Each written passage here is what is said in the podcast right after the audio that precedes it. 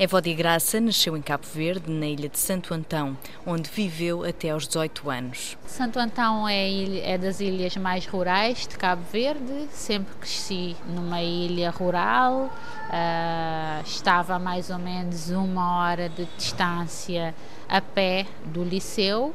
Uh, e vivi e cresci como uma criança normal que cresce no, no interior, onde não há acesso. Hoje em dia já há, mas na altura não, não tínhamos grandes acessos à internet, nem computadores, nem nada disso mas tentávamos através de outras formas, como através das bibliotecas móveis e de, de das bibliotecas municipais, uh, ter acesso a tudo que uma criança, um jovem, num meio citadino tem acesso. A infância de Evódia foi marcada por uma forte presença feminina. Foi assim que cresci, numa família de quatro irmãs, o meu pai e a minha mãe. O nosso irmão só veio nascer, nós já éramos quase adultas, então sempre fui educada numa família de mulheres femininas e feministas. Sempre vivi em Santo Antão, o meu pai era professor, a minha mãe era mais empreendedora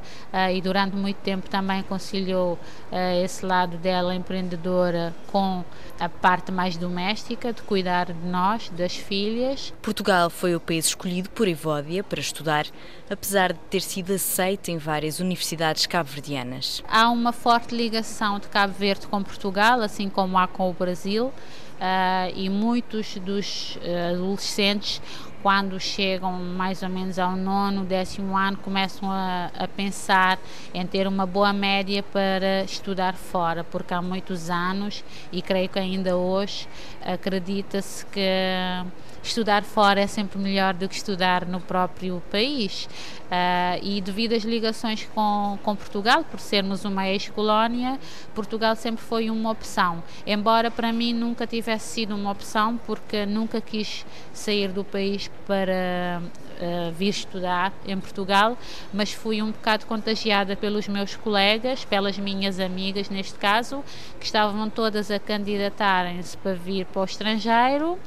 E eu achei que na que não podia ficar de fora e de repente já tinha sido aceito em, aceito em duas universidades cabo-verdianas, mas comecei a tratar da documentação e acabei por uh, conseguir um visto e uma bolsa da cooperação portuguesa para vir para, para a Universidade Nova de Lisboa na altura. Mas a chegada a Portugal foi... Foi horrível, era um dia invernoso, eu ainda sabia do que das pessoas contavam do inverno rigoroso e do frio, mas vir de uma ilha com muito sol em pleno, em pleno mês de novembro e aterrar uh, em Lisboa, vinha bastante triste porque tinha deixado a família, alguns amigos uh, e era a primeira experiência de viver sozinha. Eu era tinha 18 anos, mas considerava-me ainda uma,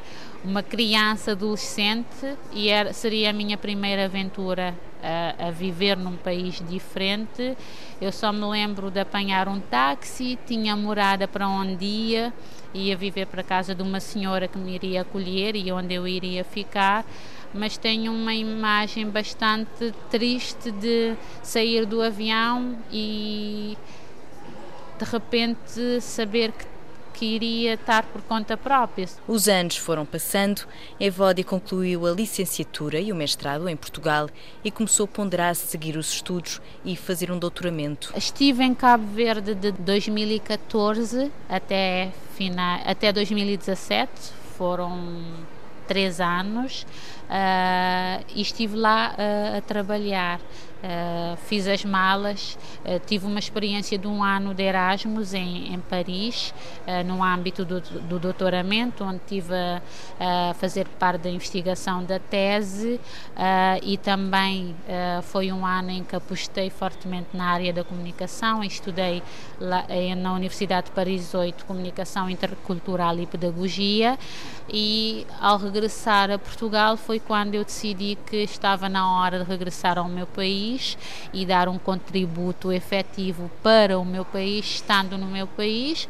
E fiz as malas sem nenhuma proposta de emprego na altura e fui à procura de emprego na área. Inicialmente queria enveredar-me para o ensino uh, universitário acabei ganhando um concurso público para ser professora universitária na Universidade de Cabo Verde, mas nesse meio tempo também fui convidada para ser assessora para comunicação uh, do ministro que na altura ia tutelar a pasta da comunicação social, então acabei por uh, aceitar esse desafio, tive que abdicar da vaga na Universidade de Cabo Verde um, e trabalhei uh, com o ministro, que era também ministro da Presidência do Conselho de Ministros, uh, na área da comunicação social e uh, ele enquanto ministro da Presidência do Conselho de Ministros.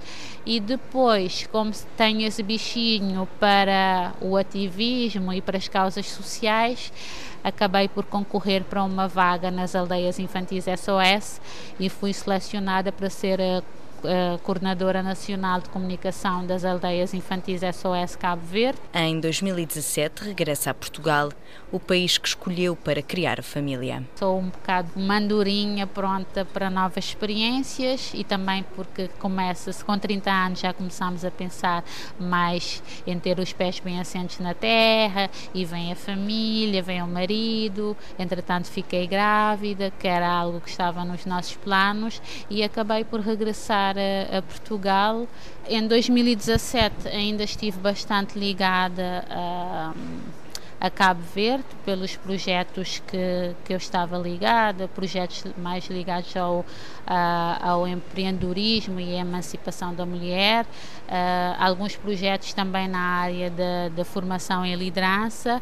Uh, e neste momento aqui em Portugal uh, tenho o meu projeto pessoal que é a Afropolitana, uh, que é um projeto, é um site barra blog.